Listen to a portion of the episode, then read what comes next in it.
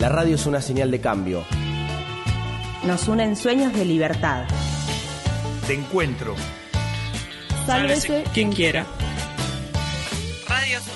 Sálvese quien quiera. 88.3.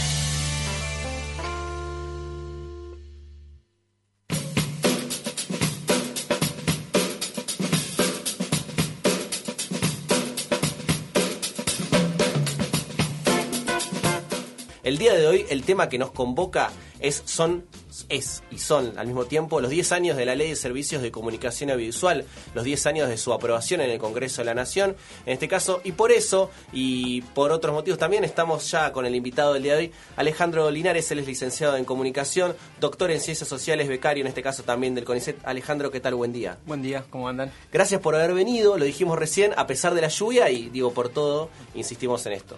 ¿Y cómo nos vamos metiendo en la cuestión? Bueno, todo esto empezó hace 10 años. eh, vamos a hablar ahora un poco del contexto político que había, pero eh, comencemos escuchando. Cristina Fernández de Kirchner era la presidenta, convocó a un acto en el Teatro Argentino de La Plata y ahí presentó lo que era el anteproyecto de ley de servicios de comunicación audiovisual. Cuando decimos la ley más democrática eh, debatida en democracia es porque precisamente parte de la estrategia de la construcción de esta ley fue organizar un montón de foros en distintos lugares de nuestro país para que la gente contara cómo quería, qué necesitaba, qué quería que dijera esta ley y se llevara adelante. El primer audio es esas palabras iniciáticas de Cristina Fernández de Kirchner y algunos retazos de palabras que se escucharon en los foros de en camino hacia la ley de servicios de comunicación audiovisual.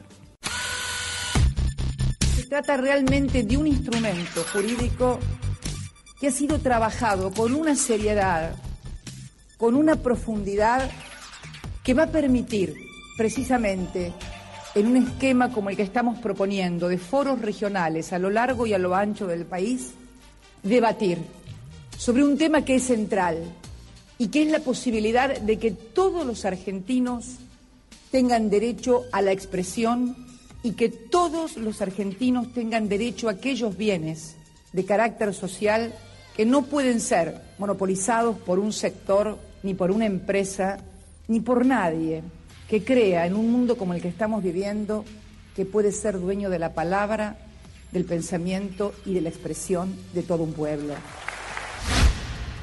Todo monopolio nos quita la posibilidad de elegir, es involutivo, nos empobrece, nos hace más pequeños. Se deben adoptar medidas tendientes a que los medios de radiodifusión estatales garanticen la diversidad cultural, lingüística, sectorial y regional. Esta es una ley estratégica para darle un arma a nuestro pueblo, para que pueda discutir, distribuir, desconcentrar esta riqueza y permitir un sistema realmente republicano y democrático. Nosotros pasamos las cosas, las actividades de las escuelas, las actividades comunitarias, es servicio social a full. Me gustaría que escuchen las radios de los pueblos. En definitiva, yo creo que solamente podemos formar ciudadanos libres si esos ciudadanos tienen la posibilidad de formar su propio pensamiento.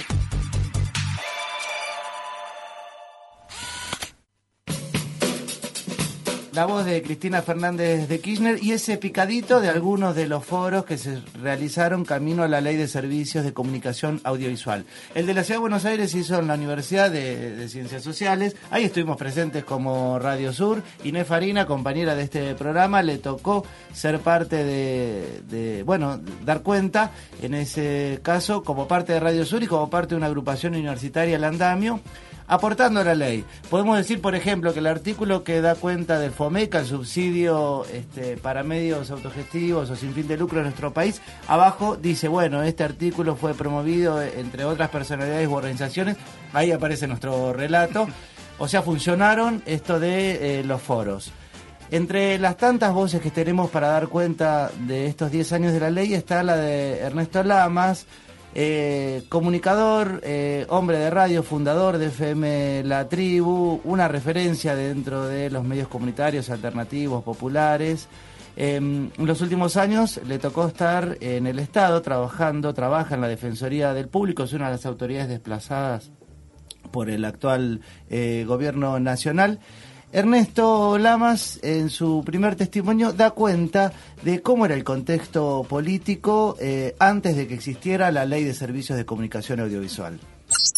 Bueno, lo primero que hay que decir y destacar a 10 años de la aprobación de la ley de servicios de comunicación audiovisual es que pasaron antes 26 años en democracia en la que el Estado y los partidos políticos con representación en el Congreso no lograron eh, tratar una ley.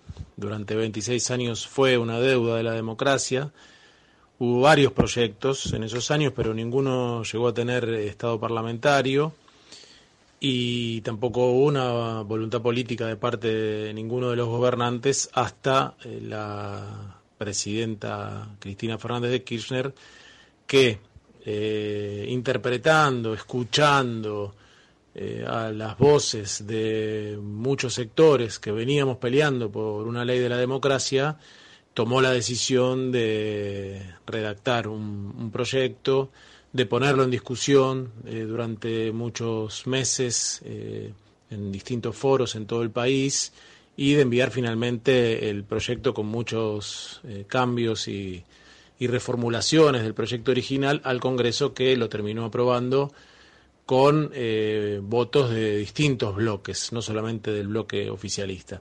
Es decir, que hay que reconocer que más allá de, de las idas y vueltas que, que, puede haber habido en la previa a la aprobación de la ley, incluso del oficialismo de entonces, la primera vez que hubo un gobierno con esa decisión eh, de plantear una ley de comunicación de la democracia fue el de Cristina Fernández de Kirchner y eh, bueno, así fue como, como se logró finalmente que una pelea de tantos años se hiciera realidad con una ley en democracia.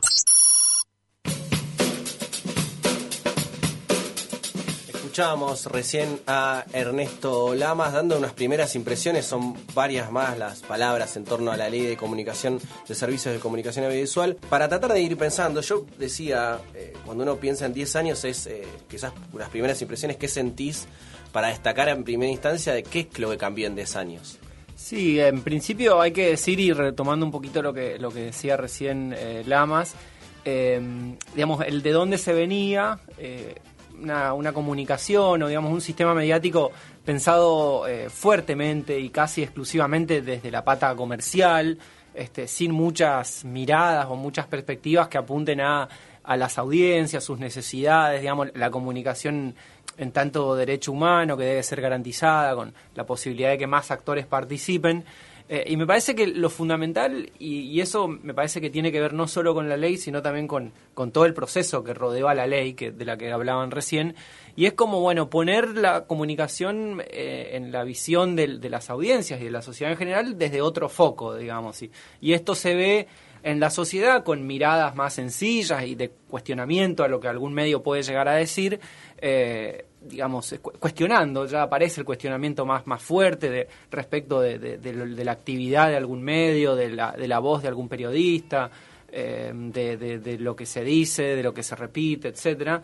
Eh, eso me parece que es un, gran cambio en todo caso y que, eso vino con la ley. Quizás no tiene que ver con un artículo concreto de la ley, pero parece que ese proceso de debate puso, puso digamos, un nuevo foco, una nueva luz, una nueva iluminación, digamos, respecto al debate sobre las comunicaciones. Quizás con algunos, este, con algunas simplificaciones a veces, con con, este, con algunas limitaciones también, pero digo, creo que de acá a 10 años atrás hay un gran avance respecto de, bueno, cómo miramos todos y todas las comunicaciones y a los medios. Por ahí en eso que decías y, y haciendo como hincapié en ese proceso de debate, eh, pienso si a 10 años lo que se reflejó en el cuerpo de la ley tiene que ver con ese debate, digamos, pensando si fue fructífero el debate pensando en el, en el cuerpo de la ley. Antes Mariano decía, la ley de Fomeca viene de un planteo una, de una de, las radios comunitarias, digamos. Este, es, así, digamos, fue la ley más discutida y se refleja ese proceso en el, cuerpo de la ley, más allá de la implementación o no. Sí, a mi modo de ver, se, la ley retoma en gran manera ese proceso de debate. De hecho,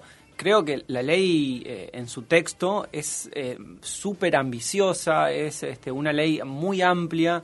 Uno podría decir que aborda diferentes aspectos y trabaja sobre diferentes puntos. De hecho, los debes y este, los saberes de la ley a 10 años, uno podría digamos, encontrarlas en algunos puntos muy específicos, ¿no? Este, una, un- un- una letra muy, muy amplia. De hecho, eh, desde el FOMECA, pasando también por la- la- las instituciones que se dieron para los medios del Estado Nacional, todos las- los puntos que hacían a la desconcentración o a la adaptación a nuevos límites, a la multiplicidad de licencias, fueron muy receptivas de demandas y, y en eso creo que hay que plantearlo como, como, como un gran logro a la sanción de esa ley porque, bueno, lo vemos en, en- en algunas leyes eh, de otros temas, ¿no? Como hay maneras y maneras de llegar a la sanción de una ley y hay este, sanciones de una ley que muchas veces uno ve la letra y dice, bueno, acá quedaron algunas cosas en el camino. Y me parece que esta ley supo este, recuperar muchísimo de ese debate. Lo único que por ahí después se le criticó es, bueno, no incorporó a los prestadores de servicios públicos, como son las telefónicas, ¿no? En ese momento, cuando la ley sale, eh, se dejó afuera las telefónicas. Pero eso también fue eh, producto del debate, porque un sector, en ese momento era Proyecto Sur, eh, concretamente, y el Partido Socialista, una serie de legisladores de esos partidos objetaron esto, ¿no? La introducción de las telefónicas. Tiempo después, la ley, otra ley, digamos, que era Argentina Digital, eh, incorpora, digamos, la posibilidad, porque la tecnología, digamos, ya lo, exigía de alguna forma, eh, la posibilidad de que las telefónicas brinden servicios audiovisuales bajo una serie de limitaciones para, para no exceder los límites a la concentración, ¿no? Digamos que ese me, parece que fue el, único punto que, se dejó afuera con, con, digamos, digamos que uno podría hacer un gran llamado de atención. Y después, bueno, hay muchos otros puntos que se dejaron afuera que pero que pudieron ser retomados en otras leyes. Pienso en la publicidad oficial, por ejemplo, que hasta el día de hoy sigue sin, sin ser regulado y es un y es un espacio ahí donde donde la política de comunicación de, los diferentes partidos tiene mucha fuerza, ¿no? Cada partido, cada en el gobierno, cada cada fuerza en el poder eh, ha hecho ha administrado de manera bastante arbitraria los recursos de la, de la publicidad oficial y eso creo que debe ser regulado. No entró en la ley de servicios audiovisuales, hay argumentos de por qué no fue así, por, digamos, de por qué no se, inclus- no se incluyó eso y, y por qué debía ser parte de otra ley, eh, pero bueno, es hora también de que, de que se regule. Un programa de radio. Muchas experiencias. La comunidad y sus territorios. Todos los sábados de 10 a 13 horas. Esto es Sálvese quien quiera. Soñamos quimeras Sálvese que quiera. con forma de radio.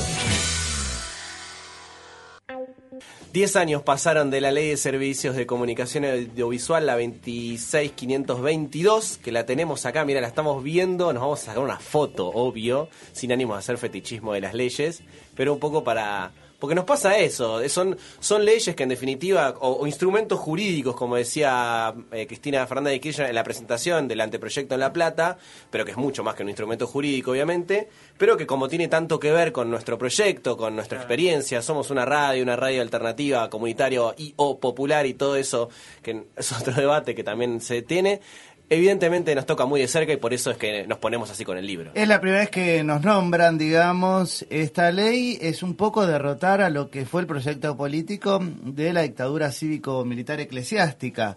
Hasta antes de esta ley estaba intervenido el CONFER, pero si no hay las autoridades, Alejandro me puede corregir, tenían que ser eh, representantes del sector militar. Así es, había un CONFER, un Comité Federal de Radiodifusión que estaba intervenido justamente por, por este motivo, ¿no? Era un organismo este, dominado por lo- la mirada castrense. Eh, parte de la ley, en el artículo 4, en las definiciones, dice emisoras comunitarias son actores privados que tienen una finalidad social y se caracterizan por ser gestionadas por organizaciones sociales de diverso tipo sin fin de lucro. La primera vez, aunque lo discutimos este, esta, este nombre, pero la primera vez que eh, existimos en algún lugar eh, nuestro tipo de comunicación, nuestra manera de organizarnos y, y de ser.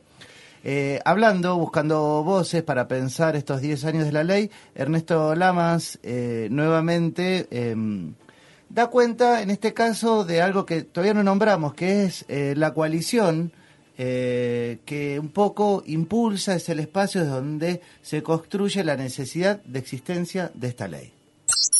El origen de ese proyecto eh, está relacionado con la coalición por una radiodifusión democrática, que era una coalición conformada por redes de medios comunitarios, universidades, académicas y académicos, sindicatos, movimientos sociales, movimiento cooperativo, que se venían reuniendo y venían militando, cada uno desde su espacio, pero después de manera articulada para justamente tener una ley de radiodifusión, decíamos en esa época, democrática, con un paradigma que incluyese a la comunicación como un derecho humano y no como un negocio o como algo que debía ser solamente responsabilidad del Estado.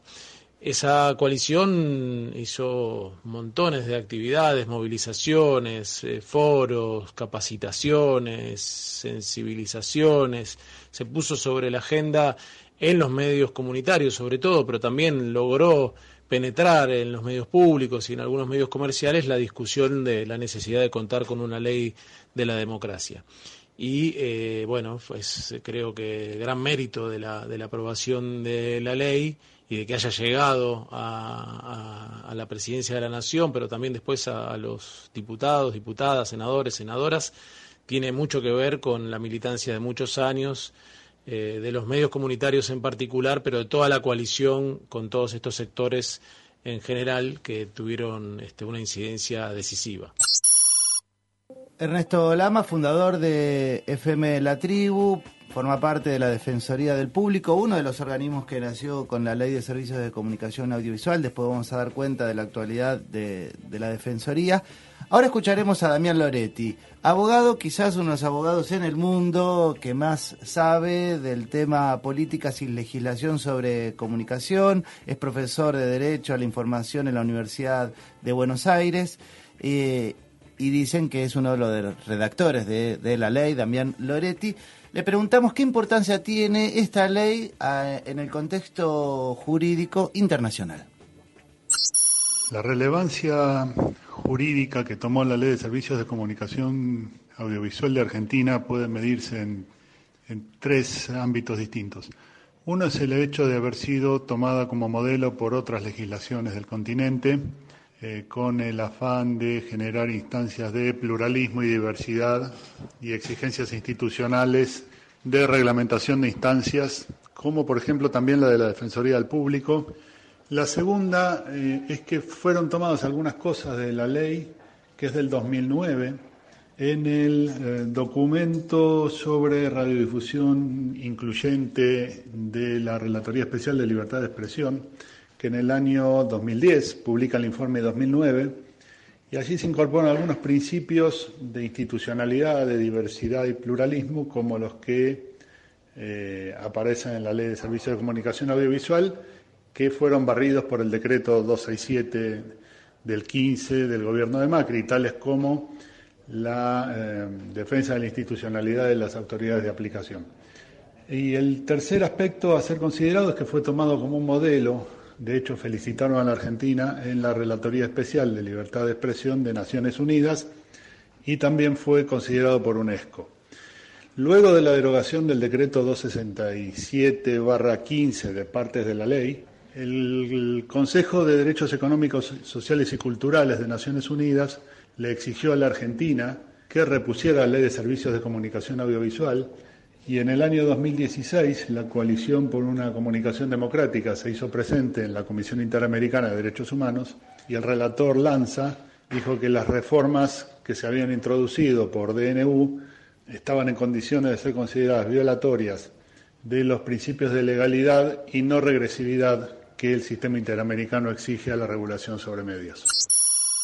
y en relación al 2016 y cómo la UNESCO intervino para primero declararlo como modelo a seguir o darle la referencia, y a la vez mencionando los DNU, que el macrismo muy bien supo poner en agenda. El macrismo asume una de las primeras cosas que hace una serie de DNUs. Pero más que nada, te preguntamos a vos, digo, ¿cómo es que crees que afectó efectivamente el macrismo a la existencia y la reglamentación y la ejecución de la Ley de Servicios de Comunicación Audiovisual? Sí, es interesante porque el, macrismo eh, que comienza bueno en diciembre de, de 2015 este, permite digamos nos permite mirar con otro foco lo que fue la ley, su letra y su sanción porque también nos ofrece otra perspectiva sobre las comunicaciones y sobre el sistema de medios. Digo, el macrismo en ese sentido fue muy claro, muy concreto, muy pragmático, eh, digamos, no tuvo muchas dobleces en ese sentido, manifestó una concepción de la comunicación muy predominantemente centrada en lo comercial, eh, desconoció, nunca reconoció la existencia de concentración, digo, un paso central para,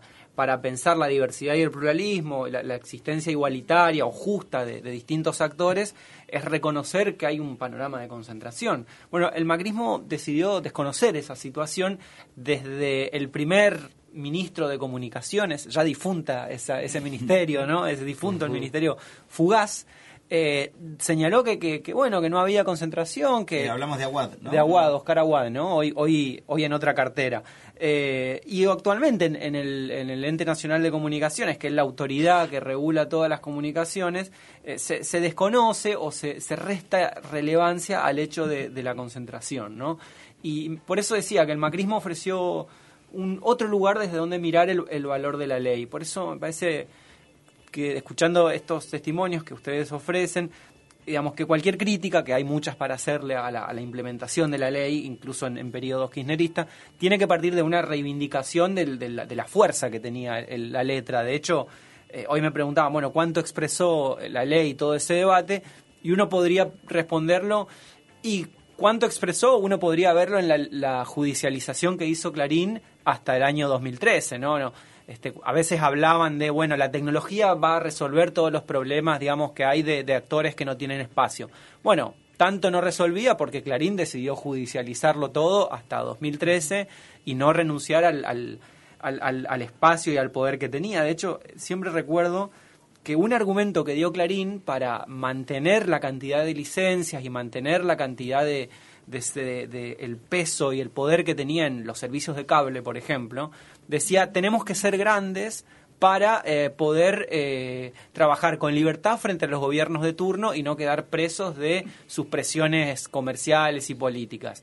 Bueno, este, esto no les impidió eh, tener cierta cercanía y, por qué no, acompañamiento del poder de turno actual, ¿no? Entonces, el argumento ese se cayó por su propio peso cuatro años, con cuatro años de gestión macrista, ¿no? Este debate sigue hasta nuestros días. Esta semana se conoció la noticia del eh, procesamiento de Martín Sabatella, otrora autoridad del AFCA, la, digamos, el, el organismo que nace desde la Ley de Servicios de Comunicación Audiovisual. Sí, que por eh, acusado por haber forzado la adecuación a la norma de la mayor empresa de medios. Por eso es acusado y juzgado. Sí, me parece que es interesante lo que sucede. A ver, obviamente es esta, esta, este procesamiento debe ser puesto en, en el largo camino de, de- de, digamos, de medidas judiciales, eh, tra- digamos, trazadas y, y atravesadas por, por la, la lógica política y, y un espacio de, de disputa política. Digo, me parece que hay que leerlo más desde ese lugar. De hecho, no es casual que sea el juez Bonadío quien, quien, quien Sí. impulse esto. Eh, no es casual tampoco que sea en este, En este momento momento. político. Es- creo que creo que, que eso hay que leerlo desde ahí. Más allá de, de- que efectivamente mm, creo que hay que poner un foco en, en la discusión respecto de qué hacer con las concentraciones, tanto en el plano mediático como ahora las telecomunicaciones, que ya, digamos, forman parte de lo mismo. Hoy, hoy el grupo Clarín, en su fusión con, con Telecom, este, ofrece, digamos, un, un panorama muy, muy complicado y también la- las dificultades y, la, la- la, digamos, la- las digamos, las idas y vueltas y, y que determinaron la, la no, la no aplicación de los límites a la concentración que señalaba la ley, también nos ponen ante, bueno, qué hacer, cómo hacerlo, porque evidentemente el- la ambición que planteaba esta ley respecto de la- los límites a la concentración eh, no fueron bien implementados, sea porque no se quiso, porque no se pudo o porque no se supo. Eh, durante el periodo del kirchnerismo no, no se logró eh, poner límites a la concentración. Eh, no, no se encontraron los modos para hacerlo o no se, se hizo, o se- no se lo hizo con la suficiente Claro, fuerza. cuánto perjudicó, inclusive si hay algo que ayudó, este, este, estos dimes y diretes entre el gobierno y Clarín, a, lo- a los fines de los, a los, a los fines de democratizar y desconcentrar. ¿Sentís que algo realmente se puede destacar de ahí o no sirve absolutamente nada esa disputa en su momento del gobierno del kirchnerismo con Clarín? No, yo creo que hay, hay elementos para destacar y sobre todo es, es, lo que mencionaba hoy más temprano, ¿no? La conciencia del rol político que juegan los medios más concentrados fundamentalmente y los intereses variables en el tiempo que pueden tener lo- los grupos más concentrados y, en función de eso cómo representan los, lo- los conflictos políticos del momento. Eso me parece que es un, un- un punto que, que hay que resaltar porque no, existía, digamos, con tanta claridad hasta hace un tiempo. Después, bueno, me parece que, que es todo, digamos, que, que hay que replantearse muy fuertemente este, el cómo se hizo y, cómo falló en definitiva y la escasa voluntad política de hacerlo de manera correcta eh, y, y adecuada, el, el, digamos, la política de, de adecuación a los límites. Me parece que ahí faltó voluntad política eh, o faltó claridad sobre qué se debía hacer, eh, digamos, y, y al mismo tiempo hay un debate ahí, digamos, que es, bueno, cuánto de lo que no se hizo y de las dificultades de implementación habilitaron después al macrismo a desarticular y borrar eh, Con mayor facilidad. el- con mayor facilidad todos aquellos artículos que molestaban a Clarín, claramente, digamos, eso es, fue muy claro. Yo creo que el, el- el macrismo en ese sentido fue muy, muy pragmático, demostró mucha, digamos, muy poco desparpajo para, digamos, antes de terminado el primer mes de, de- de gestión, borró muy concretamente, muy quirúrgicamente los artículos que le molestaban al grupo Clarín, uno podría decir al resto de los grupos también, este, pero me parece que en ese sentido eh, yo creo que Clarín tenía muy, muy en claro el objetivo que, que- que quería, este, que tenía ante un eventual cambio de gobierno en 2015. Eh, la alianza con el grupo que accedió al poder en ese momento fue muy evidente y sigue siendo muy evidente. Y en ese sentido también eh, creo que es difícil, digamos, es un contrafáctico, decimos, ¿no? Es difícil saber qué hubiese pasado si la adecuación se hubiese realizado eh, de mejor manera. Bueno, yo creo que de cualquier manera eh, el grupo Clarín tenía muy en claro sus objetivos. Eh, el resto de los grupos vio con muy buenos ojos también que, recordemos en el decreto que, que establece, digamos, que borra todos los límites a la concentración, el del decreto de necesidad y urgencia que se sanciona antes de finalizar el 2015, también le permitió una prórroga a los otros licenciatarios comerciales, con lo cual, digamos que dio un poquito para todos, ¿no? Entonces, eso también permitió que no muchos se, se preocupen por ese DNU que favoreció, fue, que fue el primer, este, a ver, la, la primer medida que favoreció al grupo Clarín, que uno podría decir que, eh, como señalan este, quienes estudian esto y, y, este, y Martín Siva, que en un texto pasan, como dirá la- como dice la, la canción de cancha, ¿no? Pasan los años, pasan los jugadores, pero el que se sigue beneficiando con los sucesivos gobiernos democráticos es el, el grupo Clarín y, y el DNU 267 fue el primero de esos beneficios. Después consolidado con este, la fusión autorizada sin ningún tipo de contrapeso, sin ningún tipo de, de pedido adicional al grupo, digamos, para, para que se adecue a las necesidades de, de, de un, de mayor diversidad y pluralismo y de mayor competencia en las telecomunicaciones. Este, la fusión, decía, entre, entre Cablevisión y, el, y, y Telecom termina, digamos, de cerrar ese círculo. En el medio de ese círculo la pauta oficial que tiene al grupo Clarín como el principal ganador, lejos de todos, con este con digamos con un porcentaje altísimo de lo que distribuyó solo lo que se conoce del Estado nacional, digamos, y, y no de los estados provinciales, y no del gobierno de la ciudad, y no de la provincia de Buenos Aires, ¿no? Eh, habla Alejandro Linares y pienso eh, esto de termina siendo uno de los mayores grupos mediáticos del mundo, ¿no? Eh, digamos, eh, las consecuencias eh, son millones y millones de dólares y es poder, digamos, ¿no? Lo que acá se está discutiendo en parte de eso es el poder. Estamos pensando los 10 años de la ley, vamos a invitar a hablar. Hay mujeres que piensan también y que han participado estas voces, ya irán llegando, hasta ahora hemos escuchado todos hombres. Uno más y, ahí seguimos. Eh, Agustín Espada es licenciado en Comunicación Social por la Universidad de- Nacional de Quilmes. Investiga junto a Alejandro Linares, forma parte ahí de un grupo que aportan y mucho en este sentido.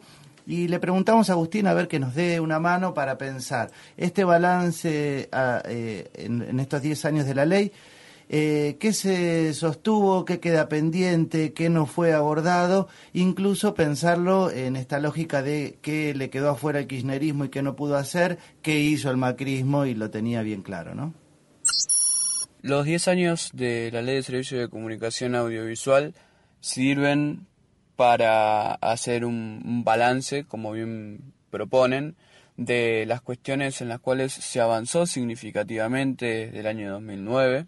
Por ejemplo, eh, el marco que regula la actividad de los medios comunitarios es un avance eh, en cuanto a la situación regulatoria, pero también en cuanto a la, a la aplicación eh, con vaivenes, las políticas de fomento y de regularización del sector han atravesado el kirchnerismo y el macrismo con notas buenas y con notas malas, pero este, constantes y sin ser puestas en duda. Eso me parece una, eh, una buena una buena señal, un, un buen este un buen resultado después de los 10 años, que hoy nos encuentra con muchísimos problemas en lo que son las políticas de financiamiento, pero con buenas noticias en lo que tiene que ver con las políticas de regularización, todo lo contrario a lo que sucedió durante el kirchnerismo. Luego me parece que hay mm, muchísimos pendientes, sobre todo porque la ley no es la política y lo que depende de los gobiernos, que tiene que ver con ejecutar programas que establece la ley, con ejecutar diseños institucionales y respetarlos, eh, como por ejemplo la de la autoridad de regulación, la de los medios públicos, han sido sistemáticamente obviadas y violadas tanto por el kirchnerismo como mucho más este, por el macrismo. Eh, hay una extrema gubernamentalización de todos esos organismos. Eh, hay muchísimas eh, deudas pendientes en el sostenimiento de la institucionalidad de esos organismos, como por ejemplo en la Defensoría del Público. eh, y, y- y también hay un desfasaje grave entre lo que establece la ley para esos organismos, para lo que era en su momento AFSCA y hoy ENACOM, para lo que era en su momento RTA, que hoy forma parte del Sistema Federal de Medios y Contenidos Públicos. Eh, en cuanto a los objetivos de esa gestión, me parece que eso es una, una gran deuda. Eh, y después, por otro lado, también eh, está todo lo que tiene que ver con la concentración, que el kirchnerismo lo pasó por arriba con la pelea con el grupo Clarín, que no tuvo ningún resultado, y en base a esa pelea se pasaron por debajo de la puerta muchísimos este, movimientos empresariales que solidificaron grandes eh, grupos de comunicación, como por ejemplo Grupo América, Telefónica, eh, bueno, y, y- y el macrismo que en pos de tener marcos regulatorios flexibles y acomodarse a las exigencias del mercado, creó el- la, la empresa de medios y telecomunicaciones más grande del país, que ya existía, que era Clarín, pero además la transformó en la principal empresa de capitales nacionales de toda la economía, y eso muestra que eh, ni los impulsores de la ley ni sus detractores, esto quiere decir ni el kirchnerismo ni el macrismo, han aplicado la ley como se correspondía en materia de concentración de medios. Y por último, en cuanto a los desafíos, me parece que un gran desafío para la ley de servicios de comunicación audiovisual tiene que ver con actualizarse, ¿no? Con ese artículo que dice que cada dos años debe revisarse y repensarse la regulación para el sistema de medios. Eh, me parece que, que, que- hoy en día estamos viendo las consecuencias de no repensar la, la regulación, no repensar su articulado, por lo menos no repensarlo desde el marco del- derecho humano a la comunicación y de incluir todo lo que tiene que ver con plataformas de distribución eh, especialmente de distribución, pero también de producción y generación de contenidos en Internet, las famosas OTT, no solamente Netflix, sino también YouTube, Spotify, que son plataformas que cada vez tienen cobran más relevancia dentro de los consumos culturales y mediáticos argentinos el hecho de que el Grupo Clarín pase a ser, si bien ya lo venía haciendo, pero que en definitiva en el último lapso medianamente corto, ayudado por el macrismo sin duda, pero bajo la tutela de una ley muy modificada, ¿qué significa que Clarín pase a ser o consolide más aún su rol muy preponderante en la economía argentina? Bueno, lo que veníamos eh, resaltando, ¿no? Digamos, hoy Clarín ya no es solamente un grupo mediático eh, fuerte, dominante en... Y esto hay que destacarlo porque es realmente destacable respecto de muchos otros países en América Latina, que es que es fuerte en, en todos los sectores de, de, la comunicación, ¿no? Uno puede pensar telecomunicaciones, ¿no? La telefonía móvil, eh, recién hablábamos, bueno, cómo personal está machacándonos a todos para, para pedirnos que nos pasemos, ofreciéndonos este, planes muy, muy beneficiosos. Este, después eh, tiene un poder muy fuerte también en, la, en Internet, en el Internet que nos llega a, las casas, que es hoy en día algo imprescindible para cada familia, no, no solo para para acceder a las noticias, sino también para divertirse, para que los hijos jueguen a los jueguitos, etcétera, ¿no? Eh, la televisión por cable también, ahí con un peso altísimo, sus canales y sus radios, este, su diario, eh, su, digamos, su participación en la propiedad del, de la fabricación de papel, eh, la, digamos, hasta hace poco también el, digamos, el dominio sobre eh, una imprenta, ¿no? Esta capacidad que tiene el Grupo Clarín de estar en todos los sectores y al mismo tiempo también articular lo que se llama la cadena de valor, ¿no? Lo que le da un, un, peso específico en todo el campo de las comunicaciones que es muy difícil de encontrar en el resto de los otros países. Uno piensa en, en la cadena Globo de Brasil y la cadena Globo tiene muchísimo peso y muchísima influencia en lo que es la, la esfera pública, mediática brasileña, pero no tiene esa capacidad de articular los distintos sectores y los distintos momentos de, la cadena de valor del, digamos, del gran sector de las comunicaciones.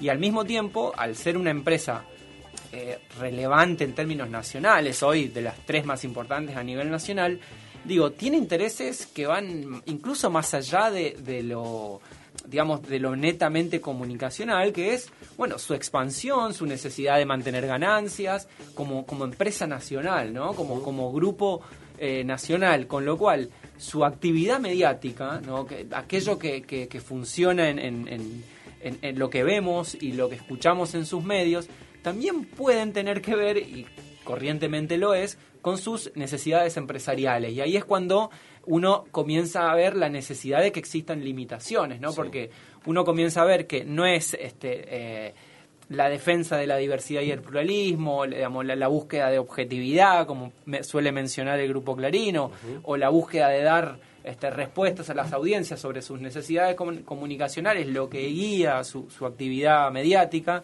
sino tal vez sus necesidades empresariales. Y de hecho, el macrismo lo ha puesto en un brete al Grupo Clarín porque si bien le ha dado absolutamente todo lo que necesitaba para expandirse eh, ahora a Internet y a la telefonía móvil, también los ha dejado sin un mercado interno con posibilidades económicas de adquirir nuevos, nuevos servicios, este, con lo cual también ha sido un problema para, para el Grupo Clarín ver cómo apoyar a un gobierno ¿sí?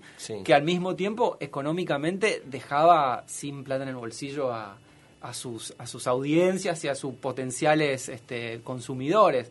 Este, esto de hecho lo marcaban algunos economistas del, grupo Clarín, cada tanto lo, lo, señalaban, ¿no? Bueno, este, estamos dejando sin plata el mercado interno y Clarín fundamentalmente sobrevive con productos tanto de telecomunicaciones, de internet, mediáticos, su participación en películas incluso, con la capacidad que tenga el mercado interno de, consumir sus servicios, con lo cual este, ahí también hay, hay un, foco que poner y, y, y, damos otros motivos para limitar la, la, la, expansión del grupo Clarín, que ya no solo tiene que ver con las comunicaciones, sino con, con su peso específico en, en, digamos, en, la, en, el sector, en el gran sector comercial argentino. ¿no? Ya, ya es un actor de peso no solo por su peso específico en el sector comunicacional, sino por su peso específico en toda la economía argentina. Como la omnipresencia más crecida aún del grupo Sí. Clarín en la Argentina y la vida de cada uno de nosotros. este Exactamente, exactamente. Hablamos de Clarín y justo a las manos de Filippi se les ocurre sonar con esta canción. Quizás tenga que ver con algo de esto que estamos hablando. La canción se llama El Sistema. A ver qué onda.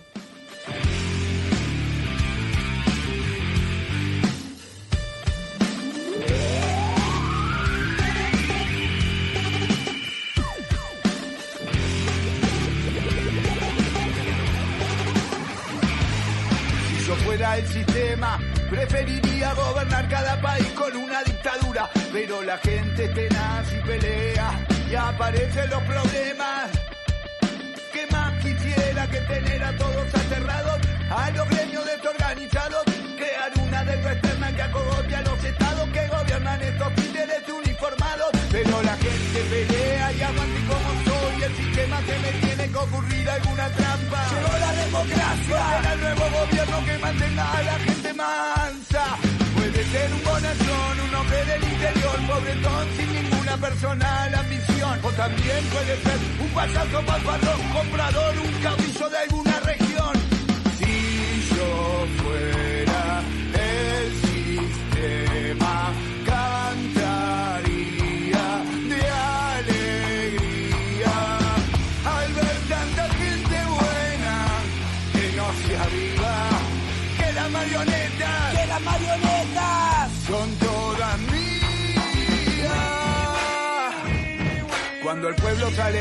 calle y se da que a la clase media no le alcanza, se inclina la balanza hacia la lucha por la huelga, reivindicaciones de la clase obrera. Pero yo soy un sistema y no me asustan los problemas.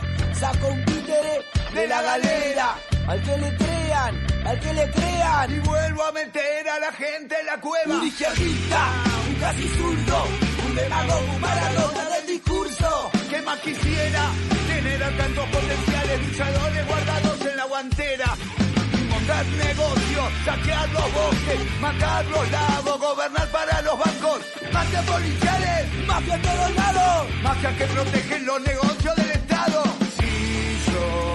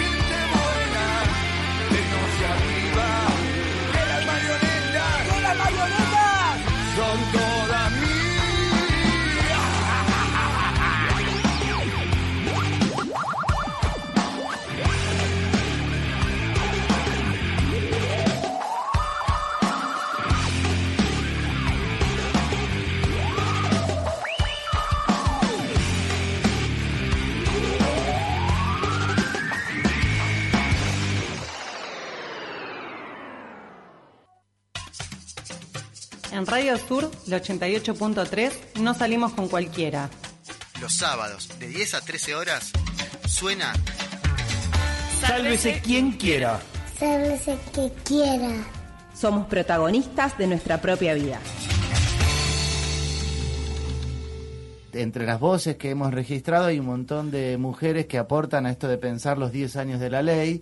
Eh, me corrijo, una de esas mujeres, gran mujer, de Olinda Carrizo, alias Ladeo, ella forma parte de las experiencias de las radios del MOCAS, el Movimiento Campesino de Santiago del Estero, tiene seis emisoras en, en esa provincia, es parte del Movimiento Nacional Campesino Indígena y está en el espacio de coordinación en la Secretaría Operativa de la eh, CLOC, la Coordinadora Latinoamericana de Organizaciones del Campo.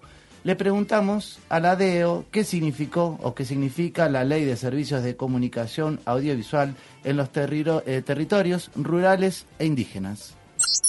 aniversario 10 de la ley en los territorios eh, campesinos indígenas, más en las zonas rurales, es tomado también con la importancia que se merece a, justamente en un principio a lo logrado, a lo logrado gracias a la persistencia y también a la unidad de no solo los medios de comunicación, sino las organizaciones que han visto a la comunicación como una herramienta política de transformación social y a partir de ello, bueno, la, la apertura o el fortalecimiento de las herramientas de comunicación radiofónicas. En el caso de Santiago del Estero, nosotros y nosotras tenemos eh, nuestras radios que están hace 17 años eh, en funcionamiento, la más antigua, y hemos sido también un poco parte del proceso previo de, trabajo hacia la, lo que ha sido la ley de comunicación de servicio audiovisual. Con los previos, que también ha significado trámites que eran más orientados a personería jurídica de ONGs o a mm, cooperativas. Y bueno, el hecho de que en la ley se haya reconocido la, el artículo, a través del artículo 151 y 152, de la entrega de licencia a los eh, a las radios de pueblo originario, eso ha significado un avance enorme en materia de gestiones que no admitían, digamos, la característica propia que nosotros estábamos teniendo. Y eso ha sido fruto también de la participación, de nuestra participación en los ámbitos regionales cuando la ley se debatía.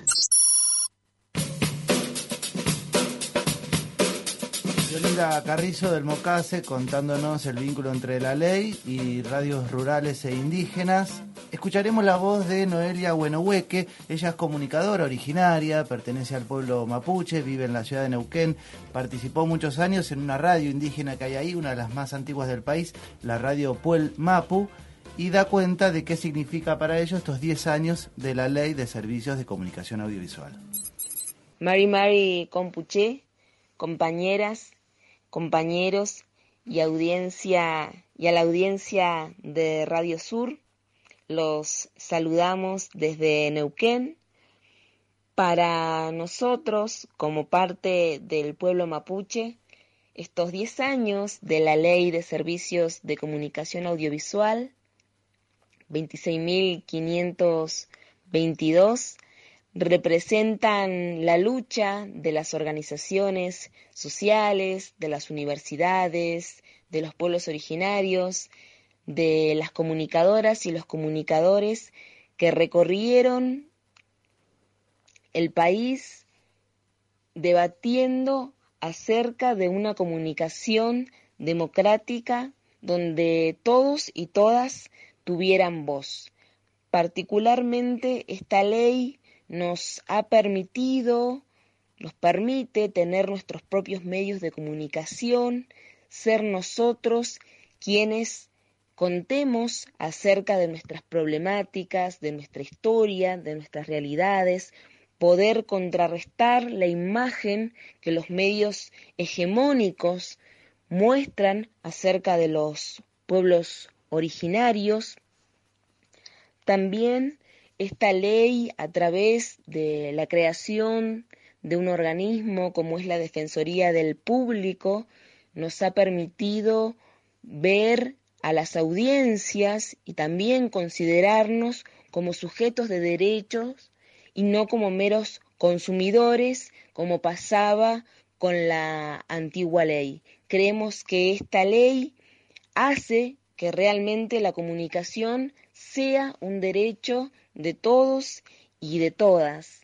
Eh, para nosotros, antes de esta ley, era impensado acceder a nuestros propios medios, era impensado acceder a una licencia, era impensado participar de concursos como el FOMECA, em, también acceder a capacitaciones. Esto no hubiese sido posible sin una ley que realmente se considere democrática como es la ley 26.522. Durante estos últimos años también vemos que la ley eh, está censurada, vemos que la ley está censurada, que ha habido un retroceso en cuanto a la comunicación y a la democratización de la palabra, pero creemos que hay que seguir trabajando para que esta ley siga vigente y para que todos y todas tengamos acceso a un derecho que es fundamental. Los y las saludamos desde Neuquén, les mandamos un abrazo grande. Peucayal. Noelia Buenohueque, comunicadora indígena mapuche, formó parte de la FM Puelmapu. Bueno, reflexionando en este caso voces del territorio, desde el mundo rural indígena, sobre la importancia de la ley. Y pensando y reflexionando en relación a estas voces que veníamos escuchando, Alejandra, te queríamos preguntar eh, justamente ¿Qué es para vos el derecho a la comunicación y en tal caso por qué es importante sostener esa reivindicación a la hora de seguir imaginando como desafío la democratización de los medios y la palabra? Sí, voy a dar un, ejemplo que por ahí a algunos este, les, va, les va a parecer más cercano y, creo que permite entender eh, qué, significa esto de, concebir a la comunicación desde una perspectiva de derechos. Em, en Canal 7, hasta hace unos años, uno podía ver, eh, por ejemplo, las, eh, los encuentros entre River y Boca que tuvieron tanto en la Copa Sudamericana como aquel encuentro de la Copa Libertadores del, gas pimienta, ¿no? Mm. También se pudieron ver peleas de Maravilla Martínez y de, eh, recuerdo, del Chino Maidana, ¿sí?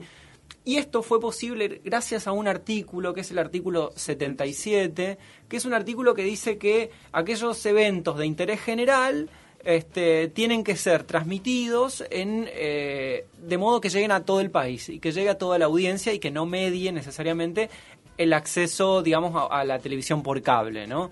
Y bueno, esto le permitió a Canal 7 este, pedirle a la gente que tenía los derechos que no, digamos, que no los usufructe en términos exclusivos. Esto es que no haya solamente un canal que lo transmita en exclusiva. Y, digamos, y Canal 7 tenía la potestad este, de pedirlos y decir, che, bueno, vendeme los derechos a mí que yo lo transmito también. Eh, ¿Qué pasó? En la Sudamericana del 2017, eh, cuando Independiente sale campeón, eh, ya eso no ocurrió. ¿No? Yo digo para no ser partidario y a reconocer solo los de River y Boca, ¿no? Cuando Independiente juega la final, es un evento de interés público de la Sudamericana, no se transmite. Y después otras finales u otras semifinales, recordemos la NUS en la Copa Libertadores también. Bueno, esto no se transmitió por Canal 7. Entonces, ese grupo social, bueno, la final de River y Boca tampoco se transmitió por Canal 7 y estas semifinales tampoco se están transmitiendo. Y esto, digamos, no es casual, es por que el macrismo decidió que ese artículo no lo iba a aplicar más. El artículo incluye la realización de audiencias públicas para determinar cuáles son aquellos eventos de interés público. Bueno, el macrismo decidió no implementar más ese artículo, ¿no? Entonces, ahí hay un elemento muy claro donde lo comercial se, digamos, se impone, una mirada comercial, netamente comercial, se impone sobre los derechos de las audiencias y de concebir la comunicación como un derecho. Este, hay un montón de gente que no tiene cable. Digamos, si bien el cable tiene una penetración altísima en Argentina, digamos, comparado con los con países de altísimo poder adquisitivo, eh, hay muchos que no. Y es más, hay muchos que hubiesen deseado no ir a un bar a ver esos partidos y quedarse en su casa con su familia, ¿no? De eso hablamos cuando hablamos del derecho a la comunicación, de ese tipo, de ese tipo de ejemplos, ¿no? Voces que se van sumando y tratamos de construir este relato colectivo. Por ejemplo, pensamos el derecho a la comunicación vinculado a distintos grupos sociales que, que convivimos en esto que es la sociedad del pueblo argentino. La palabra es de Vicky Durán Mancilla, ella es comunicadora, vive en Rosario, eh, formó parte muchos años de la radio La Biblioteca Pocho Leprati, la radio La Hormiga, ahí en, en, uno de los barrios eh, semi-urbanos de Rosario, y en particular ella participa coordinando grupos vinculados a eh, usuarios y usuarias de dispositivos de salud mental. Por ejemplo, un programa de radio que se llama Caramelos Surtidos. La Ley de Servicios de Comunicación Audiovisual fue un punto estratégico en el desarrollo de proyectos comunitarios de comunicación, de lugares donde la población pudo elaborar sus propias miradas sobre los acontecimientos más cercanos y fundamentalmente la ley de medios colaboró a que muchas personas comenzaran a analizar críticamente los contenidos que ven por televisión o que escuchan en la radio. Particularmente en nuestro territorio, la ley 26.522 nos incentivó a trabajar con una población históricamente discriminada, las locas y los locos, que son quienes aparecen en los grandes medios como personas peligrosas, siempre ligadas a, mm, al delito, a los asesinatos. Y desde entonces, quienes tienen un padecimiento psíquico no solo llevan adelante un programa semanal de radio, sino que también analizan las noticias de otros medios de comunicación, eh, tienen una mirada crítica sobre la construcción de las noticias en general eh, y bueno, y pudimos mostrar que mm, las personas que tienen algún tipo eh, de diagnóstico psiquiátrico pueden hacer cosas tan positivas como un programa de, radio donde, bueno, fueron hablando y siguen hablando sobre los temas que les interesan, sobre actualidad, sobre política, sobre salud eh, y también pasar muy buena música y un buen rato cada semana.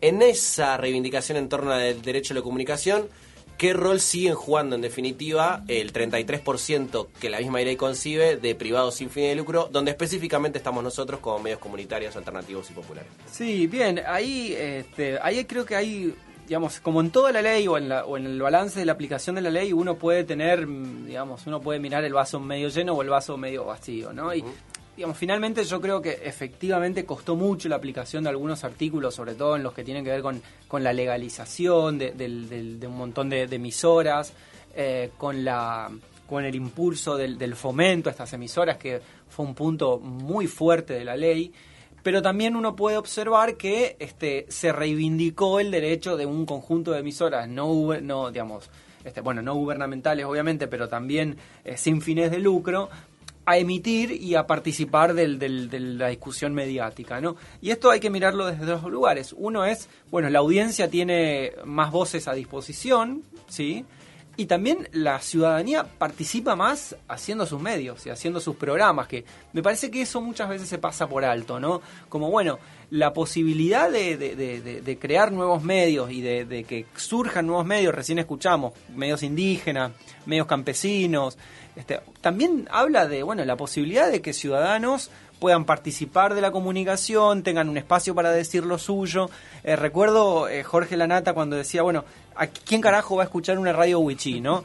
Bueno, primero los wichí, para empezar a hablar, ¿no? Y después, ¿por qué los wichí no pueden hacer una radio, digamos? E-, esa idea de que, de que solamente quienes tengan, este, digamos, un ánimo comercial puedan montar una radio, bueno, eso fue, digamos, fue, fue puesto en disputa por, por la ley audiovisual y después hay algunos datos, ¿no? Como, bueno, hay un fondo de fomento que eh, está a disposición de los medios. Este fondo fue dificultosamente puesto en funcionamiento durante el kirchnerismo este, y luego eh, puesto, digamos, eh, se continuó con muchos obstáculos, ¿sí? Este, reduciendo mucho los montos asignados, digamos, nunca se entregó completamente lo que debería haberse entregado el macrismo hizo lo posible por demorar la entrega, ralentizar, obstaculizar su puesta en funcionamiento y con una inflación galopante que hacía que estos montos, digamos, que, estos concursos, los montos concursados pierdan capacidad adquisitiva, ¿no? Este, pero esos, esos recursos están y, hoy es, pueden ser de gran ayuda para muchos medios que van, concursan por, eh, digamos, para mejorar sus instalaciones, para producir contenidos, para mejorar su administración. Bueno, eso, ese punto está. Digamos, de hecho, es un desafío para un próximo gobierno. Este, esperemos que, ponga atención sobre estas cuestiones para seguir fortaleciendo y fomentando estos medios. Y después que desde 2008, porque antes hablábamos que la ley no solo es su articulado, sino este, su discusión previa, su puesta en funcionamiento, digamos, desde 2008 han nacido una cantidad de medios eh, sin fines de lucro, digamos, respondiendo a necesidades sociales, medios campesinos, medios indígenas, que, han sido muy, digamos, que han sido un número muy importante, digamos, un relevamiento que hicimos junto a otros, eh, contra, con varias universidades, habla que desde 2008 hay 146 nuevos medios, ¿no? Sin contar los indígenas y sin contar los que transmiten solo por streaming, por ejemplo, ¿no? Contando solamente aquellos que están en funcionamiento. Muchos otros por ahí están eh, dejaron de, de funcionar. Este, hay otro, otro relevamiento que habla incluso de más medios, porque también es un sector muy poco registrado por la autoridad de aplicación, pero un sector muy importante que da voz a mucha gente y que le permite a muchas personas entrar en una dinámica de discusión y de, y de, y de voluntad de hacer, de hacer oír su voz. Con lo cual, este, yo creo que hay un problema durante el kirchnerismo y es que enfocaron tanto la cuestión de la ley audiovisual en relación a la desconcentración del grupo Clarín, que se dejó, digamos, no solo que, que, digamos, que se prestó muy poca atención a todas aquellas cosas que sí iban funcionando y que sí iban pues que sí se iban poniendo en funcionamiento, incluso con demoras, con obstaculizaciones, con dificultades. Y ahí también está el caso de la Defensoría del Público, que no, no quería dejar de mencionarlo, que, que es algo más que un organismo que se puso en funcionamiento y que, y que pone en, de, relevancia esta idea de, de la comunicación como un derecho humano. Y es que es un organismo que dio asesoramiento a medios comunitarios, que, que dio asesoramiento a, a, a, medios indígenas, que acompañó con capacitaciones, como decía recién uno de los testimonios que, que escuchábamos, y que también, digamos, uno podría hacer una lectura de fue importante a la hora de exigir un tratamiento más responsable de parte de, medios eh, comerciales y no comerciales sobre algunas temáticas, ¿no? Eh, algunas temáticas como la violencia de género, algunas temáticas vinculadas a, a digamos, a, a, miradas discriminatorias, este, y eso, digamos, uno es difícil de medirlo, bueno, cuánto afectó, digamos, cuánto importó la ley a que se produzcan paulatinos cambios respecto de la responsabilidad de los comunicadores en el tratamiento de algunos temas como la violencia de género, ¿no? Diez años atrás, el término violencia de género no existía como término, este, digamos, normal en los medios, ¿no? Ni en la tele ni en, la radio. Eh, tampoco era tan común que cuando algún comentarista hacía observaciones notoriamente discriminatorias, se ponga el, foco y actúe de oficio un organismo y le diga, a ver, ojo, digamos, acá estás discriminando a un sector muy importante de la población. La Defensoría del Público vino a plantear, digamos, a institucionalizar esa, esa, esas preocupaciones y de hecho hoy en día la Defensoría está intervenida y, y digamos, con sus actividades muy limitadas, ¿no? Es otro de los espacios en los cuales el, el macrismo ha, perpetrado una, regresión, digamos, en materia de, de derechos, en, en, este caso en la comunicación. Esta semana, hablando de la Defensoría del Público, se hizo precisamente pública una denuncia en, encabezada por el CELS, eh, un y, y, firmada por un montón de organizaciones y actores de la comunicación democrática de nuestro país. Está dirigida la, hacia la Comisión Bicameral que regula las comunicaciones y es la autoridad máxima de la Defensoría del Público que, como decía Alejandro, hace un año que está intervenida eh, por una persona que no tiene antecedentes eh, en la materia de la, de la comunicación y que precisamente eh, su lógica política ha sido más de paralización y vaciamiento que de efectivamente llevar adelante políticas públicas vinculadas a este derecho. El jueves de la semana que viene se va a reunir aparentemente la comisión bicameral y ahí se tomarán medidas. Esta semana en varios portales de, de noticias se dio cuenta de esta denuncia, un poco para actualizar eh, lo que sigue vivo y en disputa de la ley de, de servicios de comunicación audiovisual. Un programa de radio. Muchas experiencias. La comunidad y sus territorios. Todos los sábados de 10 a 13 horas. Esto es Sálvese quien quiera. Soñamos quimeras. Con forma de radio. Compañero de, de, las radios comunitarias, en este caso compartimos la red AMARC. Ariel Fichera es comunicador, forma parte de FM La Azotea, una de las comunitarias, la comunitaria de la ciudad de Mar de Plata, provincia de Buenos Aires. Reflexiona Ariel sobre estos 10 años de la ley. Me parece que podemos eh, leer eh, el proceso del que estamos siendo parte todavía en buena medida, con una especie de doble lectura. En primer lugar, entender lo que fue aquella sanción de la ley como, como un punto de llegada a, a, un, a, un, proceso de acumulación de luchas que venía de larga data, no solo en nuestro país, sino fundamentalmente a nivel regional en nuestra Latinoamérica, ¿no? Por entender a la, a la comunicación y a la información como derechos humanos. En buena parte del movimiento de radios comunitarias, cooperativas, de pueblos originarios y campesinos de, nuestra región, vinieron a poner sobre el tapete de las grandes discusiones era que no, era que la información eh, es un derecho fundamental que tienen los pueblos para garantizar, si se quiere, el cumplimiento efectivo de muchos otros eh, derechos, que un pueblo informado, que un pueblo que puede organizar sus propios discursos, eh, evidentemente está en una posición mucho mejor para defender eh, los derechos que sistemáticamente los grupos económicos, políticos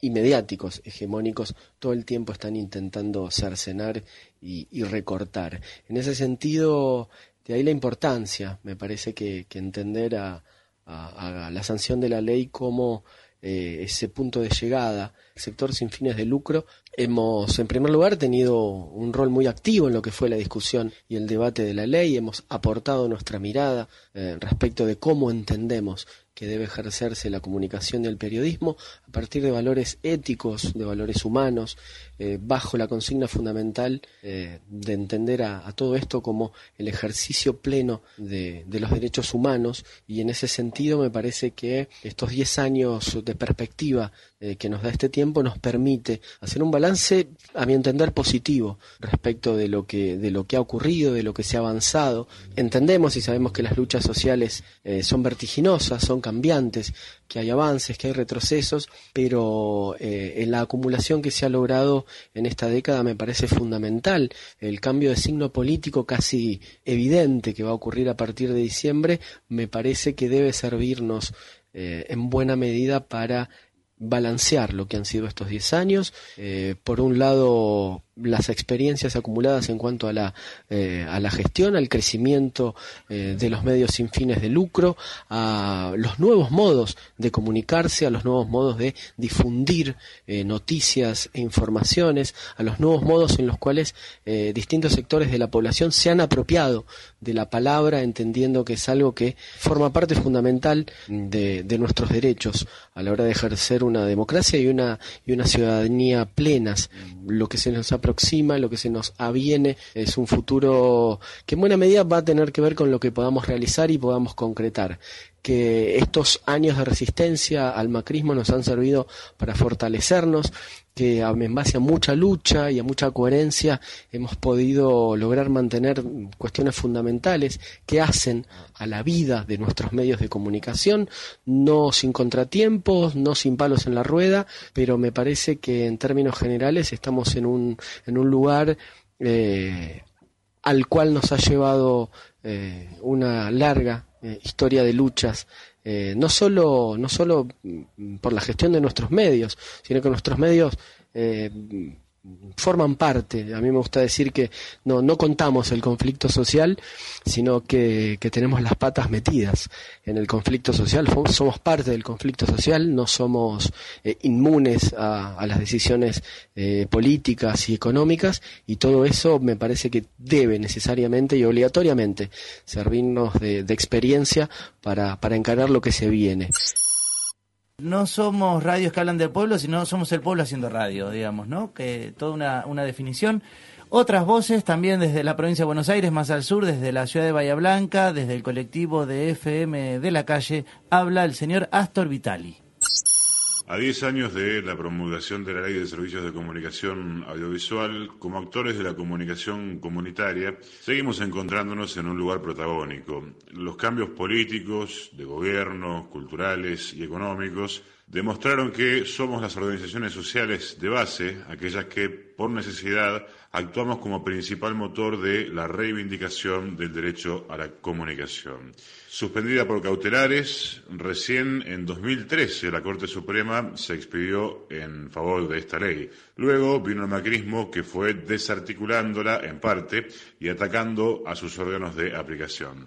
En estos años, las radios comunitarias, organizadas en diferentes asociaciones, resistimos con el cuerpo a los embates que las políticas macristas, vale decir, las políticas del bloque de clase que impulsó la construcción de Cambiemos, impusieron deshaciendo las virtudes que la aplicación de la ley había logrado instalar en el entramado estatal. En un artículo que publiqué allá por tiempos en que se discutía el proyecto de ley en el Senado, eh, hice una caracterización de los intereses en juego y luego dije, Frente a semejante enemigo, cabe hacerse las siguientes preguntas. ¿Puede una política de medios que suponga como objetivo real vencer la capacidad de operación política de los más media tomar como única táctica el debate institucional, congresal, ¿Qué garantiza que ese debate institucional, en una correlación de fuerzas negativas para el progresismo, sea modificado en su totalidad? O en otras palabras, ¿qué construcción política podrá evitar que el proyecto lo tiren a la basura si lo, soplan, si lo que soplan son vientos del norte? ¿El poder está en el Congreso? ¿Quién va a defender esta ley en condiciones adversas? Bueno, los medios masivos de comunicación, esta herramienta de los sectores de poder, tienen su estructura constituida, al menos el esquema actual, desde hace más de 30 años. El campo popular, sin embargo, tiene un proyecto de ley y la voluntad de un gobierno sin construcción de sujeto social que lo sostenga o con uno parcial. El sustento de los medios para enfrentarlo requiere un sustrato social equiparable. Eh, tomar como base del proyecto de ley las discusiones aportadas por las organizaciones populares, dirigentes de los emprendimientos de comunicación alternativa e investigadores universitarios fue un acierto. Lanzar el proyecto de ley también, pero el error más grave de esa política es el pecado capital de quienes en el gobierno entonces estaban convencidos de torcer este rumbo no construir el sujeto capaz de defender las propuestas.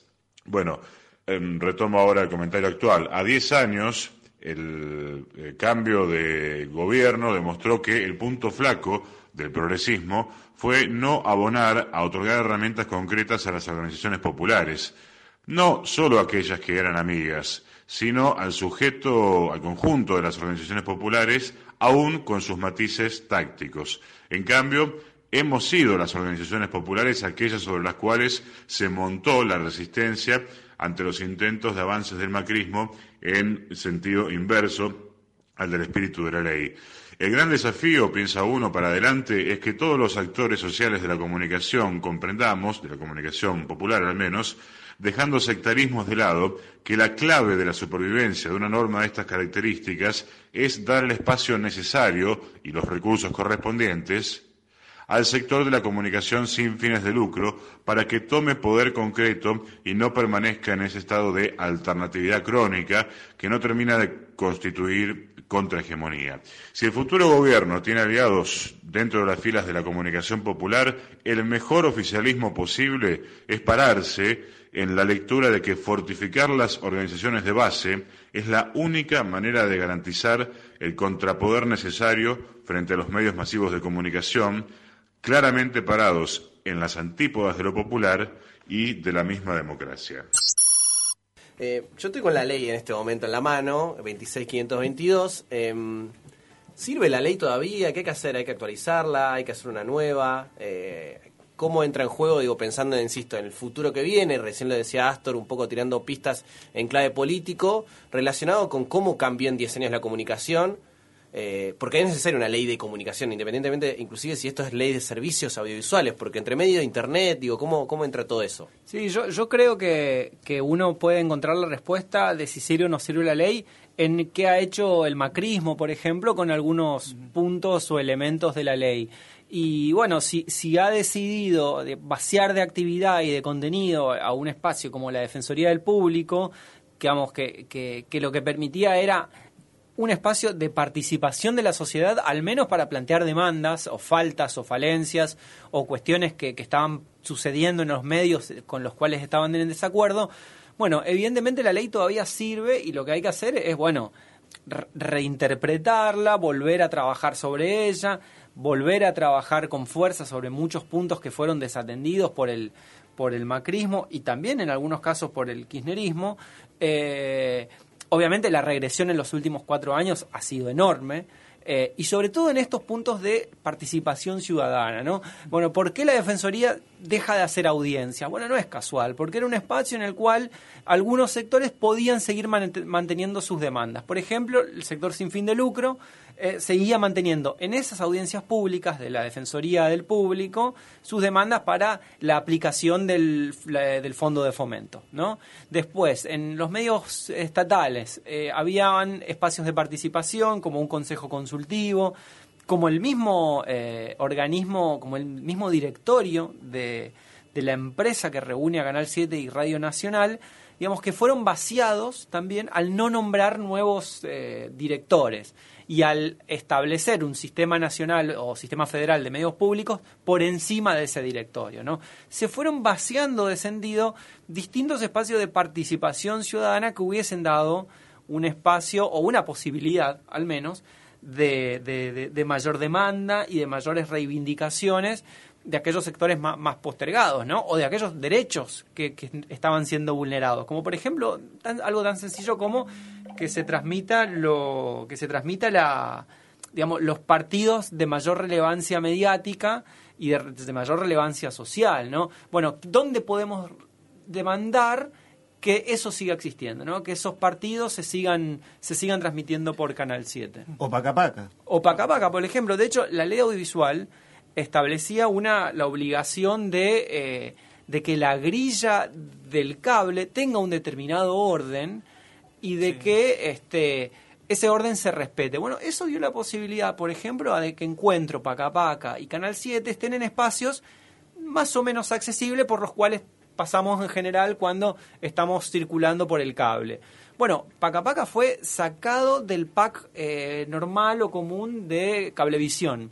Y esto pasó sin pena ni gloria, ¿no? nadie hizo mucho para que esto sea revertido. Desde el gobierno no hubo mayor actividad y desde la autoridad de regulación gubernamentalizada, tampoco hubo alguien que se encargue de decir, che, muchachos, es un canal eh, infantil, pónganlo junto al resto de los canales infantiles comerciales.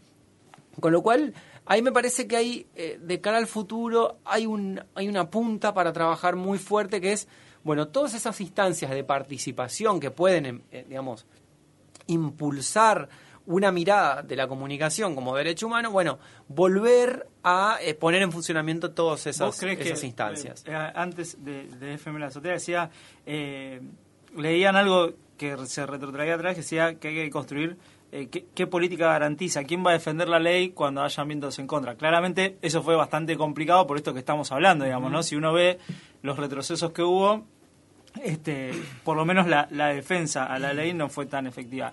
Y digo, hay eh, no sé, paca paca, poner, es un producto que está instalado, digamos, ¿no? Por ahí utilizo la palabra producto, es medio, pero está instalado. Mi hijo que nació hace cuatro años, digo, el otro día samba, ¿viste?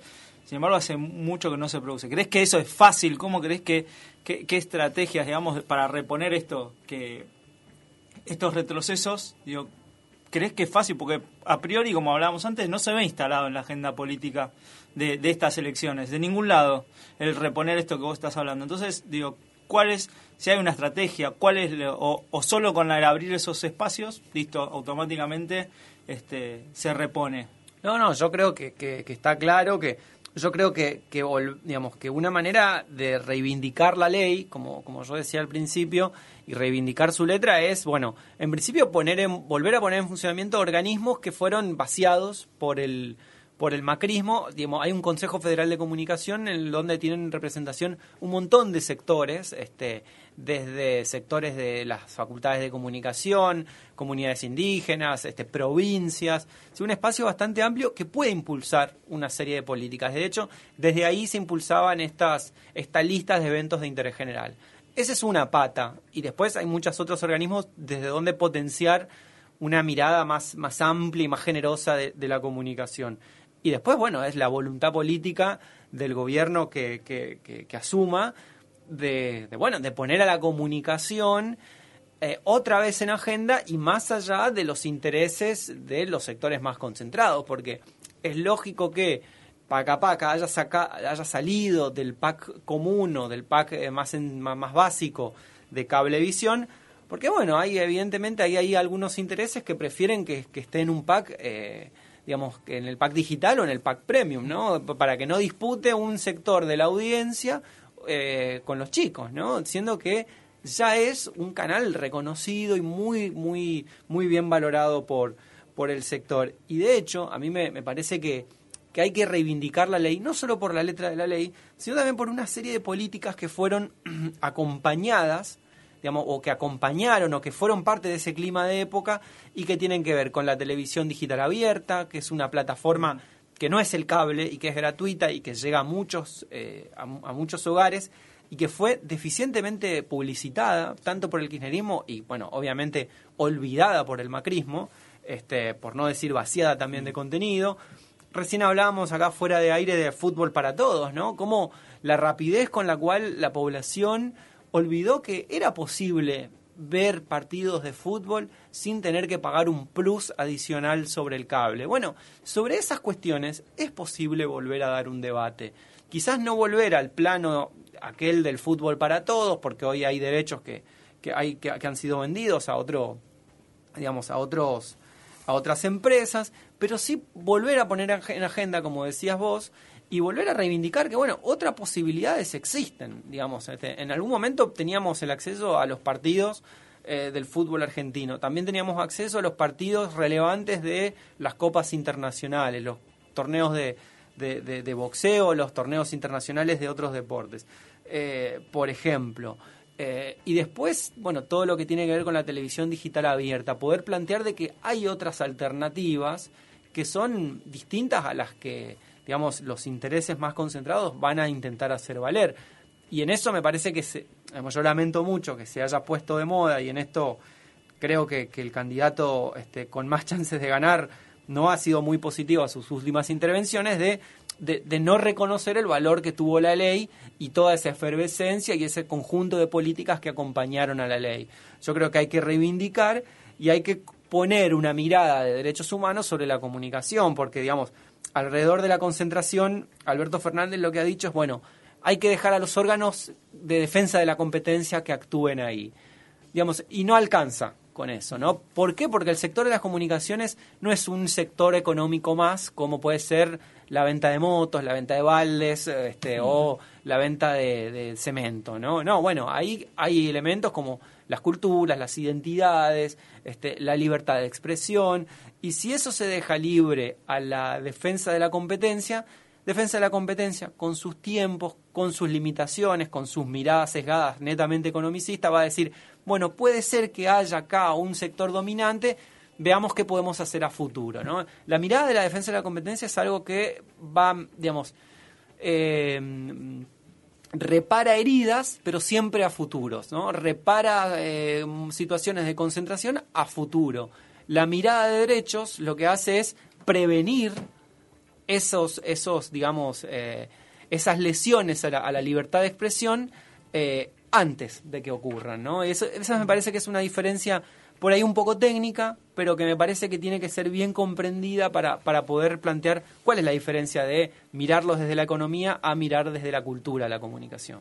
Vamos a vincular a ver un poco todo esto que estamos charlando también eh, con la universidad, digamos, ¿no? Teniendo en cuenta que Ale también eh, viene de ese mundo. La palabra de Larisa Kejval es magíster en comunicación y cultura, dirige la carrera de comunicación en la Universidad de Buenos Aires publicó hace un tiempito corto un libro que se llama Libertad de Antena, eh, fundamental para entender eh, los medios comunitarios y, las políticas vinculadas a, este tipo de radios y, televisoras eh, en estos años de democracia. Bueno, Larisa reflexiona de estos 10 años de la ley. Bueno, por un lado creo que fue una conquista de la coalición por una comunicación democrática y por todos los actores que fueron articulándose entre este gran movimiento que pugnó por una ley de carácter democrático que permitiera este, derogar la vieja ley de radiodifusión y iniciar un proceso democratizador de las comunicaciones como algo fundamental para para dar lugar a un proceso de democratización de, nuestras eh, sociedades. En ese contexto, las universidades jugaron un rol muy importante. En primer lugar, creo yo, este, durante la extensa década neoliberal construyendo conocimiento que permitiera precisamente denunciar el proceso de concentración de las comunicaciones eh, y por otro lado en el mismo proceso de elaboración de la ley, no solo siendo sede de los foros en los cuales la ley se debatió y se llevaron, los distintos actores sociales llevaron propuestas para enriquecer eh, la letra de la norma, eh, sino también haciendo propuestas de carácter propositivo. ¿no? Hoy las universidades vuelven a, jugar este rol tan importante en sistematizar y en denunciar cómo durante los años de macrismo, una vez desmantelada la ley de servicios de comunicación eh, audiovisual, eh, bueno, se dio inicio a un proceso regresivo en materia de derechos comunicacionales como de un montón de otros eh, derechos humanos, sociales, políticos, culturales y económicos. Creo que volvemos a tener un rol muy importante en esto, en sistematizar, en investigar, en producir conocimiento en torno cómo cómo se ha ido dando marcha atrás, en todo caso regresando en estos, en estos pasos que se habían dado eh, de cara a la democratización de las comunicaciones. Y en particular en relación a los medios comunitarios, bueno, hace muchos años que las universidades tenemos estrechas relaciones con el movimiento de medios comunitarios, populares, alternativos, no solo porque muchos de sus integrantes se han formado en, nuestras aulas o han traído a nuestras aulas las experiencias de, estos, de este tipo de comunicación, de este tipo de medios para enriquecer precisamente eh, la enseñanza de las y los, eh, los aprendizajes de las y los estudiantes, sino que me parece que estamos transitando ahora una, una nueva etapa, como una otra etapa en esta articulación. Eh, creo que eh, necesitamos, y esto lo venimos ensayando, establecer articulaciones estratégicas entre universidad y movimiento de medios comunitarios populares alternativos, de tal modo que las universidades podamos, a través de la investigación, producir eh, conocimiento de carácter estratégico que permita nutrir los debates, las luchas de, bueno, precisamente de los medios comunitarios populares alternativos en la, en la escena pública. Ejemplo de esto es el relevamiento de las radios y televisoras comunitarias populares alternativas que acabamos de terminar y que estamos presentando en estos días con la RICAP, la Red Interuniversitaria de Comunicación Comunitaria, Alternativa y Popular, que fue realizada precisamente con, eh, a través del trabajo articulado de 59 investigadores e investigadoras de 11 universidades nacionales y que precisamente permitió este, sistematizar, conocer eh, dónde están, cuáles son eh, estas televisoras, estas radios. Hemos relevado casi 300 emisoras y, bueno, y sus principales características características técnicas, legales, organizacionales, de producción de contenidos. ¿no? Bueno, este es un ejemplo de cómo eh, la articulación entre universidad y medios comunitarios puede darse, no solo a través de la enseñanza, de los mutuos aprendizajes, sino a través también de la investigación de, de cuestiones que resultan estratégicas en las luchas que nos damos. Hay muchas puertas sobre las cuales se puede seguir trabajando. Hoy me preguntaban acá, bueno, a futuro. Y yo creo que, digamos, la, la ley no, no, no está vieja en ese sentido porque abre, abre muchas oportunidades. Sin duda que este, hoy incluso esas oportunidades son más necesarias de, hacer este, de hacer uso de esas oportunidades de alianzas y, y de hacer uso de esas oportunidades también facilitadas en muchos casos por la tecnología. Este, eh, hoy la tecnología nos brinda algunas oportunidades tanto a sectores eh, sin fines de lucro, con, digamos, con menos poder, como también a, otros, este, a otros sectores como el Grupo Clarín o, el, o, digamos, o Telefónica o, distintos actores internacionales que han llegado al, país, eh, con lo cual también ahí aparece un nuevo desafío que es el de, bueno, a ofrecer una nueva regulación que complemente en todo caso a la ley o que tome como, como base a esa ley de, la, de, servicios de comunicación audiovisual y que permita este, abordar los cambios tecnológicos desde una perspectiva de derecho, ¿no? de, desde una mirada que tenga en cuenta no solo a los sectores económicos, sino también que tenga en cuenta a las audiencias, a los usuarios este, y, a, y a nosotros incluso como consumidores. ¿no? Yo tengo un ejemplo interesante que es el de, el de, la, el de la cooperativa de servicios de La Pampa, de Santa Rosa. Y es una cooperativa de servicios muy particular que se hizo cargo de ofrecer televisión por cable e internet. Y ofrece su servicio de manera mucho más gratuita, digamos, perdón, no de manera gratuita, de manera mucho más económica que los servicios que ofrece Cablevisión ahora fusionada con, con Telecom.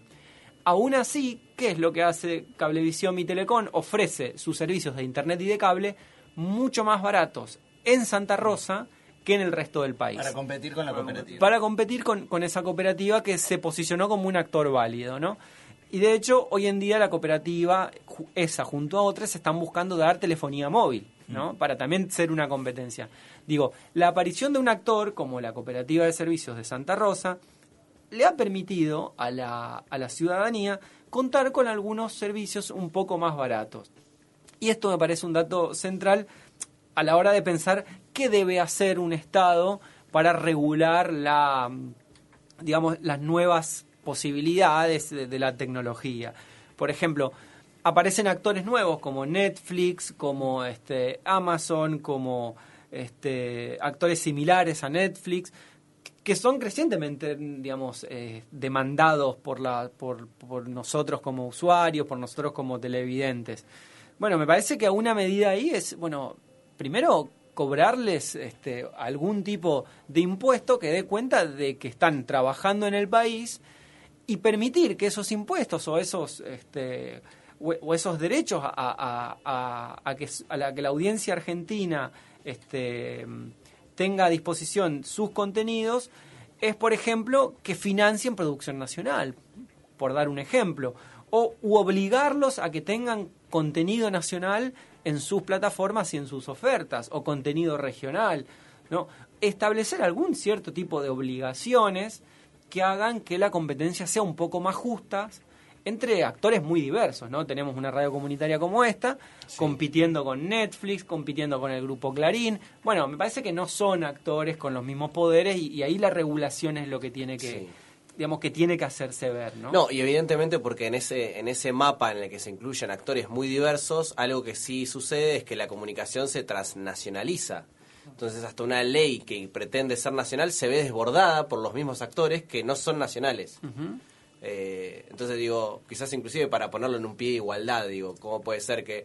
eh, inclusive pensaba en esto de, para regular el nivel de colonización que puede operar Netflix, porque en definitiva, ¿cuántas personas que quizás eh, ven mucho más contenido extranjero sin ánimos de que eso en sí mismo sea un problema, Sí. pero es en detrimento sí de lo que acá se produce y se produce y se construye comunicación que es muy buena inclusive. Bueno, eh, lo que estás planteando, digo, no es un, un planteo guevarista, eh, porque, digamos, la, la Comisión Europea, en Europa están planteando esto, ¿no? Porque en Europa ah, históricamente se ha preocupado mucho por esta cuestión, ¿no? Bueno, no nos colonicemos, o sea, no nos dejemos colonizar por contenidos este, de, de- de Estados Unidos.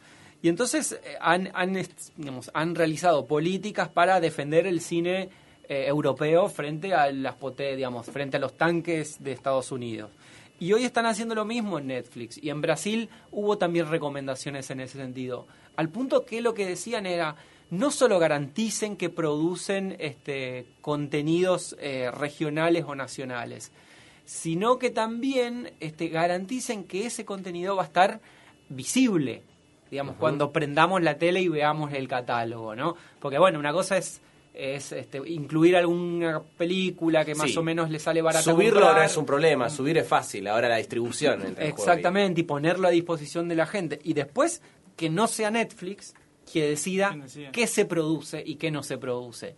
Por eso es interesante plantear, bueno, a todos aquellos que vienen y, y, digamos y se ponen en contacto con las audiencias argentinas o latinoamericanas, decirle, bueno, déjanos un poquito de tus ganancias para que nosotros podamos producir contenido este, que pueda llegar a nuestras audiencias, ¿no? Enfrentemos de alguna manera, seamos activos en el, eh, digamos, en la disputa del sentido respecto de esto que vos decías, ¿no? La, la colonización de contenidos que, que dejan afuera, digamos, matices, Sí. formas de hablar, este, paisajes, este, formas Sí, de Un ejemplo por ahí de eso es la serie de Brasil que se dio antes de- o en el, en la- mientras iba preso Lula que eh, me acuerdo ahora El nombre, mecanismo. el mecanismo que después la respuesta de Netflix fue poner un docu- eh, tener que subir casi un documental que no es de que no es hecho por Netflix que Al fue filo de la al democracia. filo del- al filo de la democracia que un poco muestra la, la visión opuesta digamos no como Está bien, de- visto desde acá, y, pero puede ser un mecanismo como de descompensación de decir, bueno, tengo todas las voces,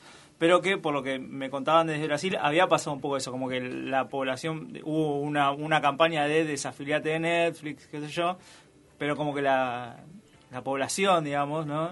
Se- se- ahí tuvo una, ingerien- una injerencia en poder eh, obligar a que suban otro tipo de contenido. Claro, qui- quizás lo, lo- a lo, en lo que hay que ser activo ahí es no dejar que, eh, ¿cómo decirlo? La- digamos, que, que sea el interés comercial, porque ahí hubo una necesidad comercial de Netflix de Claro, no sí, desbalancearse en sus contenidos Mm, claro. hacia un país en concreto, ¿no? Bueno, entonces ahí la- lo que tiene que hacer como una política de Estado es este, no dejar que los intereses comerciales solamente guíen las decisiones de, de un actor que, que afecta la libertad de expresión y la diversidad y el pluralismo, ¿no? Lo, lo que la gente mira y las ideas que la gente se va haciendo de, de otros países y de lo que sucede en, en- los países, incluso o de, digamos, de captación de sentidos, de, de- de voces que se escuchan. eh, bueno, todo lo, lo que tiene que ver con, con- con la cultura y el, y el reconocimiento de identidades culturales que tal vez quedan afuera ¿no? de, de ese catálogo de Netflix. Por eso creo que en relación a lo que viene, es muy importante que, el Estado digamos, tenga una política activa sobre el gran campo de las comunicaciones. Y, creo que el, la ley audiovisual sigue siendo un instrumento valioso desde el cual entenderlo como un lugar de partida, ¿no? Bueno, aquí hay una serie de derechos que se intentaban defender con estos instrumentos, tal vez sean necesarios nuevos instrumentos y creo que, que en ese sentido sigue siendo sigue siendo importante y sigue siendo valioso. Bueno, Alejandro, muchas gracias por haber venido. estar acá. Y por estar un rato largo. Estuvimos Sí. acá analizando lo que es la ley de servicios de comunica- comunicación audiovisual, perdón. Eh, ya me cuesta decirlo tantas veces, así que otra vez, muchas gracias. Estuvo con nosotros en Sálvese quien quiera Alejandro Linares, licenciado en comunicación, doctor en ciencias sociales, analizando y reflexionando los, los 10 años de la ley 26.522.